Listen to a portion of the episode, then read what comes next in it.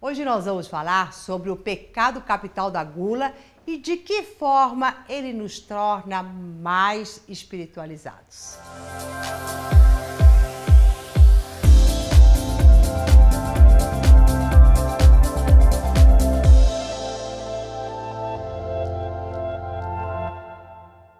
Eu sou Maura de Albanese e você já deve ter ouvido falar que o pecado da gula é um dos que todas as seitas religiosas ficam muito mais atentas. É a questão do jejum, que é imposto para até fazer as suas novenas, as orações. Os budistas também, mesmo Gandhi fazia o seu jejum para poder acessar uma outra força, tanto neles quanto nos seguidores deles. E o porquê isso? Né? Por que de repente você tem que fechar um pouquinho a sua boca naquilo que você põe para dentro para que você possa ter uma conexão espiritual maior. Toda vez que a gente esvazia o nosso estômago, nós estamos esvaziando o nosso ego e estamos criando um espaço interno para que possa ser preenchido com outro tipos de energias. É mais ou menos assim. Quando você fica muito atento àquilo que você não deve comer, e não simplesmente por uma dieta física, mas para que você possa elevar-se espiritualmente, então você manda um comando para sua mente extraordinário, onde você diz assim: conscientemente, eu vou me abster de alguns alimentos, eu vou me abster de todos os meus desejos mais corpóreos, mais físicos, para que com este meu esforço, com esta minha vontade, eu possa assim entrar numa comunhão maior com outras dimensões espirituais. Então é a hora que você cria uma vacuidade interna para preenchê-la com a substância que irá te manter cada vez mais equilibrado e mais saudável. Então, este pecado da gula, ele sempre vem quando a gente quer cada vez mais e mais coisas do nosso mundo material.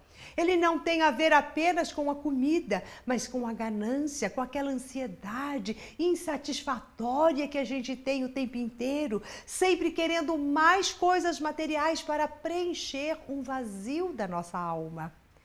Restringir, então, o nosso corpo de alguns alimentos, restringir a nossa vida de alguns teres, para que possamos entrar em contato com o nosso ser é uma lei espiritual que impera em todos nós.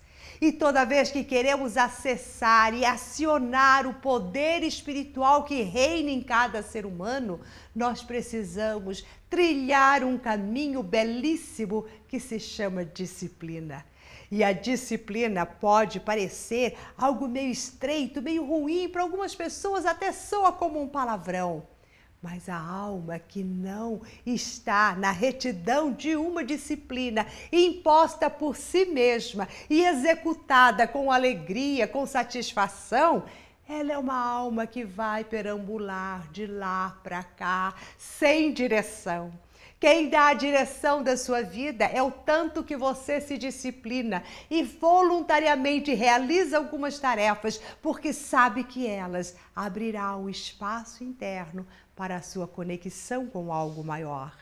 E quando nós estamos nesta conexão, a nossa alma se preenche com uma substância espiritual que nos faz sentir pertencer a tudo e a todos então, esta fome que a gente costuma sentir da vida, ela é preenchida com o alimento sagrado da devoção, do esforço pessoal em trilharmos um caminho que é o caminho da nossa evolução espiritual. Um ser humano espiritualmente forte trilha este caminho um ser humano que quer navegar e andar para lá e para cá, falando que isto é a liberdade, sempre estará aprisionado a todos os teres para tentar ser alguém. E quando a gente abre os teres, apenas usufruindo de tudo aquilo que a matéria pode nos dar, mas sem nos prendermos a ela, é quando nós entramos em contato com a nossa essência de luz. E é essa essência que abre os portais da prosperidade infinita, da abundância infinita, daquele que nada precisa reter porque tudo já tem dentro de si. E esta é a lei que impera no céu e na terra e que precisa apenas que você abstenha-se de algo voluntariamente para trilhar este caminho. Bom, se você gostou deste vídeo, se você gostou desta forma de olhar este pecado que mais nos coloca para o caminho certo e de luz, compartilhe com seus amigos. Tenho certeza que eles irão precisar também ouvir e sentir que a força da sua espiritualidade está aqui dentro de cada um de nós. E se você ainda não faz parte do nosso coach semanal, você pode deixar o seu e-mail em algum lugar desta tela e assim receber todos os nossos vídeos. Até daqui a pouquinho.